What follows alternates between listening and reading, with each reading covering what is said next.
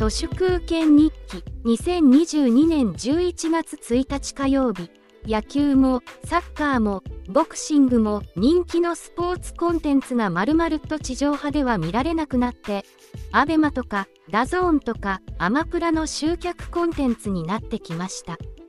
今日の WBC&WBA 世界ライトフライ級王座統一戦も Twitter などの SNS にはこんなメジャーな試合が地上波で見られないことの怨嗟の声が溢れています。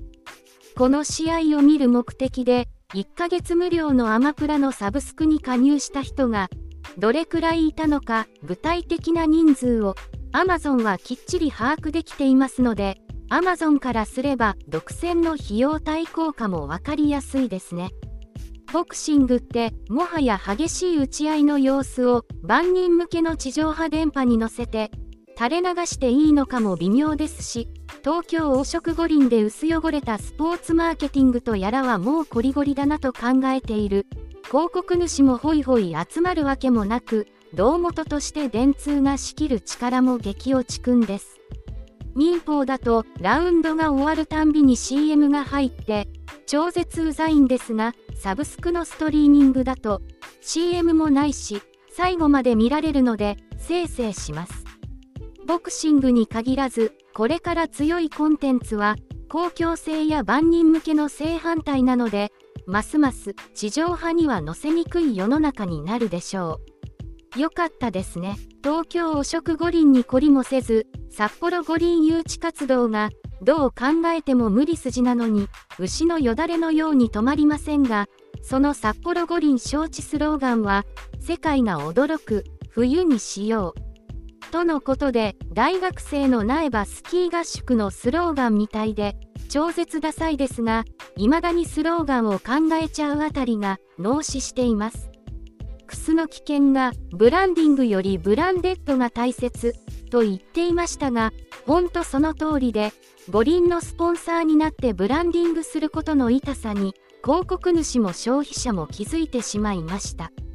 ブランドとは製品やサービスへの信頼や評価によってブランデッドされるものです。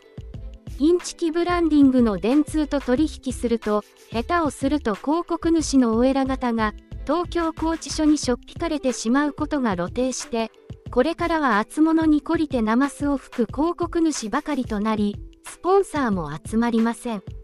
マーケティングとは、セリングをなくすことだとカッパしたのは、ドラッカーですけど、電通に金を支払うブランディングは何もかも、ただのセリングでしかなく、無駄なセリングどころか、さらに邪道な、単なる贈賄罪だったとなると、米軍に続いて IOC も日本から撤退するだろうなと思います。もう二度と日本国内でオリンピックが行われることはないだろうなと思います。